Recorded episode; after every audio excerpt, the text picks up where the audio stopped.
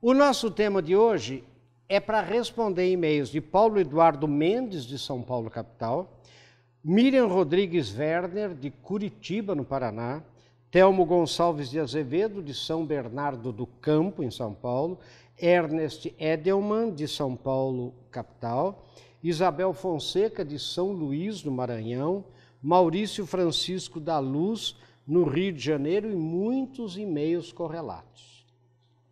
Professor, como entender o Brasil? Sou alemão e, por mais que me esforce, não consigo entender o jeitinho brasileiro. Olha outro, professor, sou gerente de uma empresa multinacional e os diretores são todos americanos. Eles não entendem as coisas como são no Brasil e querem fazer mudanças que jamais darão certo aqui. Como convencê-los?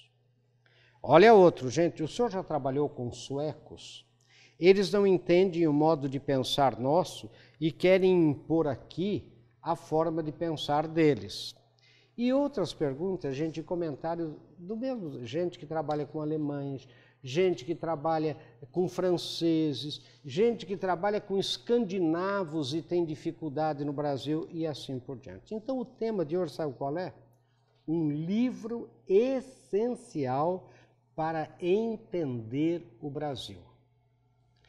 E eu quero desde já que vocês vejam aí na tela esse livro do historiador e cientista político Jorge Caldeira, né, que é História da Riqueza no Brasil. E vocês estão vendo aí o subtítulo é Cinco Séculos de Pessoas, Costumes e Governos. Gente, pela primeira vez, Sabe, eu sou licenciado em História, eu fiz curso de História, né? fiz faculdade de História. Né? Na faculdade de Filosofia, Ciências e Letras, eu fiz o curso de História. Só para vocês terem uma ideia, a, a história que a gente sempre estudou no Brasil foi uma história com base em documentos, muitas vezes do reino, da metrópole, documentos que eram é, escritos às vezes por viajores que eram é, mandados pelo reino. Não é? E é muito interessante que este livro ele toma como pressupostos duas áreas correlatas à história, duas disciplinas que são muito importantes. E as duas eu tive a chance de estudar, que são a antropologia e a econometria. Ou seja, ele mostra com estudos antropológicos e econométricos uma outra visão do Brasil, uma explicação do Brasil que é fundamental para todas as pessoas que queiram é, entender o Brasil. Ele é um must, como a gente chama, é, uma, é um necessário, é uma coisa que você deve se esforçar para ler. Vamos ver um pouco mais em seguida. E como sempre eu fiz um texto, né? um texto sobre o livro, né? chamado Um Livro Essencial para Entender o Brasil, que você encontra aí no marins.com.br que você está vendo na tela. Então diz ali, gente, entender o Brasil não é fácil e todos nós sabemos disso. Se, gente, nós brasileiros temos dificuldade em entender o Brasil, não temos?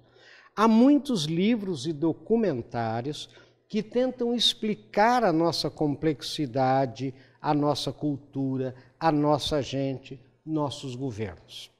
Acredito que o historiador Jorge Caldeira tenha conseguido essa árdua tarefa em seu mais novo livro, História da Riqueza no Brasil, Cinco Séculos de Pessoas, Costumes e Governos, lançado em outubro de 2017 pela editora Sextante, com 624 páginas.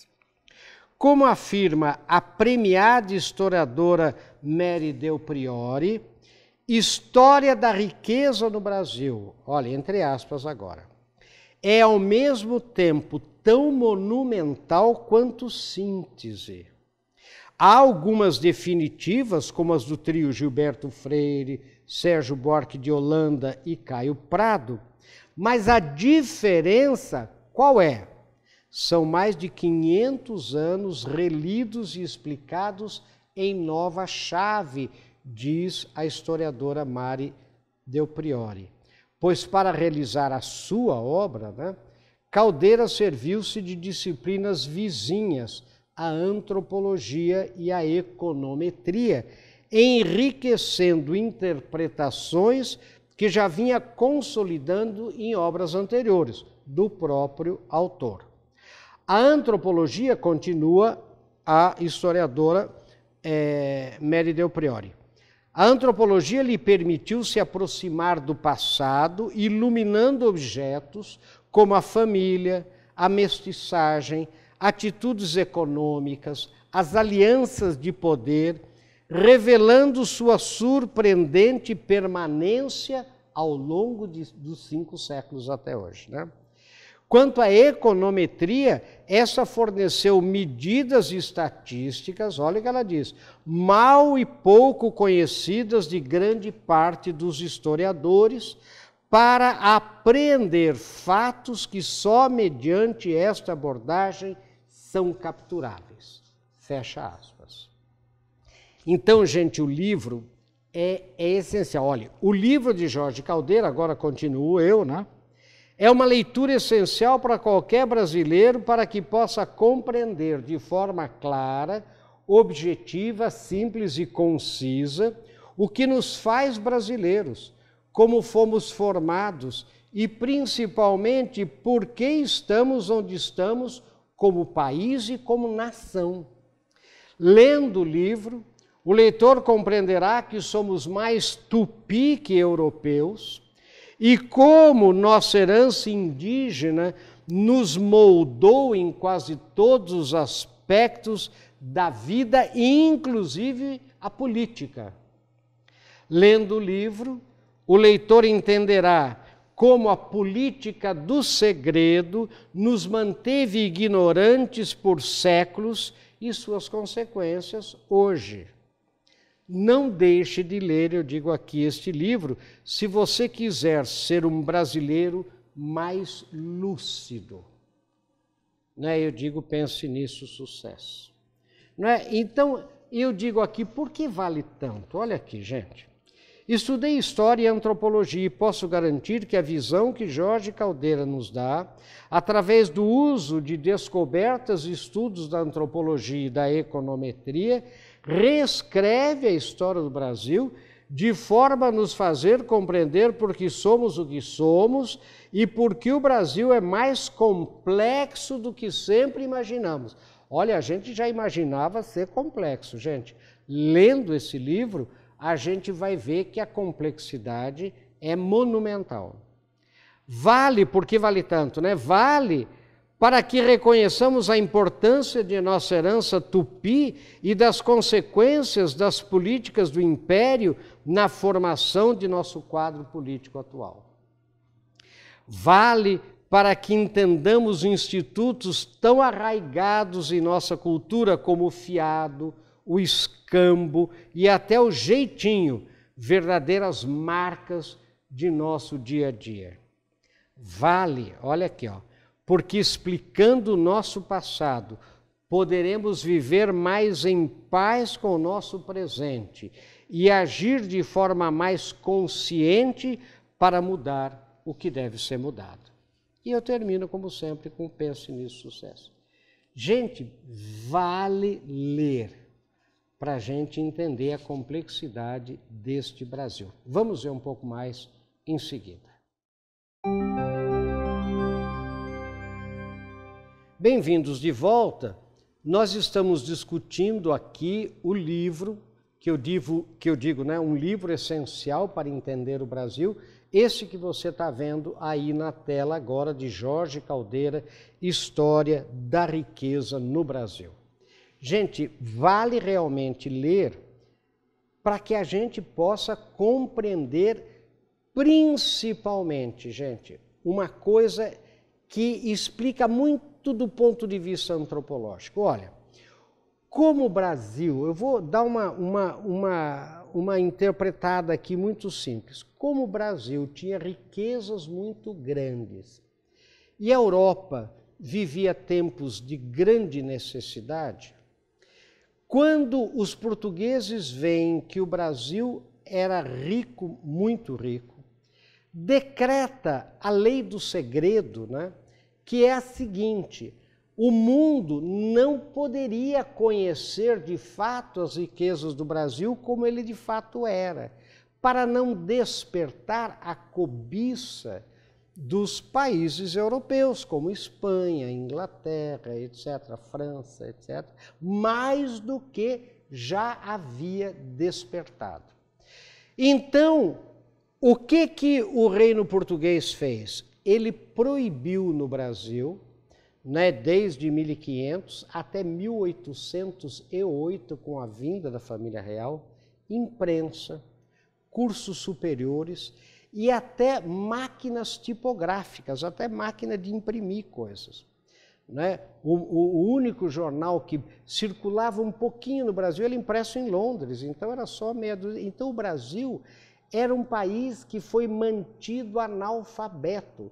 Enquanto na América Espanhola, vejam, gente, a, a, universidade mais antiga das Américas, São Marcos, né, é a universidade em, em Lima, no Peru, ela é do século XVI, 1500 e pouco. Quer dizer, na verdade, é, já tinham várias, mais de 20 universidade, universidades na América Espanhola e o Brasil não. Em 1800, para vocês terem uma ideia, mais de 75% dos americanos do norte, né, dos Estados Unidos, já eram alfabetizados. No Brasil, quase nada. No Brasil, 2, 3% só eram alfabetizados. Então, o Portugal nos manteve analfabetos até 1808. Agora, vocês imaginem, a partir de 1808, você começar a alfabetizar um país, quando que nós nos tornamos realmente alfabetizados. Quando a gente reclama que o Brasil é um país analfabeto, olha a história que nós temos. Olha a história de terem nos mantido analfabetos. Então, daí aquela história também né, de que o Brasil tinha uma economia de subsistência, que é, viviam como caranguejos na, na, na, na, na costa brasileira. Isso não é verdade. Os dados da econometria, da antropologia, mostram, por exemplo, o interior do Brasil, gente, já era absolutamente forte do ponto de vista econômico, só que era tudo não escrito. Então, o fiado, o jeitinho, o escambo, as trocas, sabe, a maneira, vocês imaginem um país ser desenvolvido, um país ser construído é, sem escrita. Então, a importância, nós somos muito mais tupi do que europeus. Ele mostra isso de uma maneira clara, de uma maneira bonita, de uma maneira leve. Então, para a gente entender esse Brasil, por que, que nós temos essa baixa autoestima? Gente, o mundo inteiro sabia ler, o mundo inteiro discutia livros, o mundo inteiro já discutia coisas de iluminismo e nós analfabetos. Então, qualquer estrangeiro que vinha para o Brasil, e até hoje é meio assim, não é? Qualquer pessoa com sotaque estrangeiro, a gente se derrete a gente joga tapete vermelho, a gente. Por quê? Porque nós sempre nos sentimos inferiores por causa até da nossa falta de, de, de, de, de saber ler, né? coisa mais simples. Nós éramos iletrados, na verdade. Né, durante esse tempo todo. Então, escolas, então daí começam as primeiras escolas, começa a primeira. Né, e não foi criada nenhuma universidade, foi criada a faculdade de medicina, mas universidade mesmo não foi. Lembrem, gente, a Universidade de São Paulo, a USP, sabe de que ano é? 1933, 34.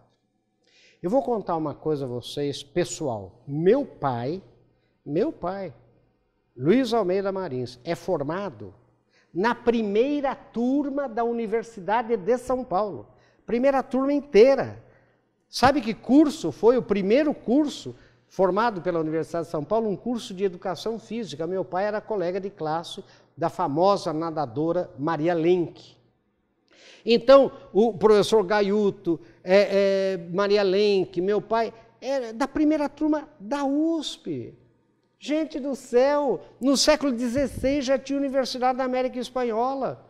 Então, leiam, para que entendam um pouco, sejam mais, sabe, como eu, como eu digo aqui no Fini, né, para você viver mais em paz com esse Brasil, para você ser mais lúcido e lutar, porque daí você consegue agir no sentido de modificar a realidade.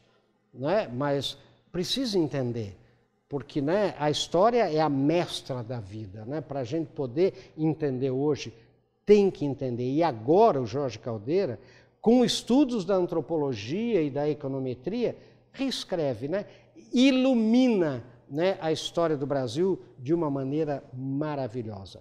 E olhe, gente, antes que eu me esqueça, uma das coisas mais bonitas desse livro do Jorge Caldeira é que ele mostra que desde 1532, quando Martim Afonso chega em São Vicente, mais ou menos 1532, 1534, houve a primeira eleição para vereadores, né, para cidadãos né, e juízes.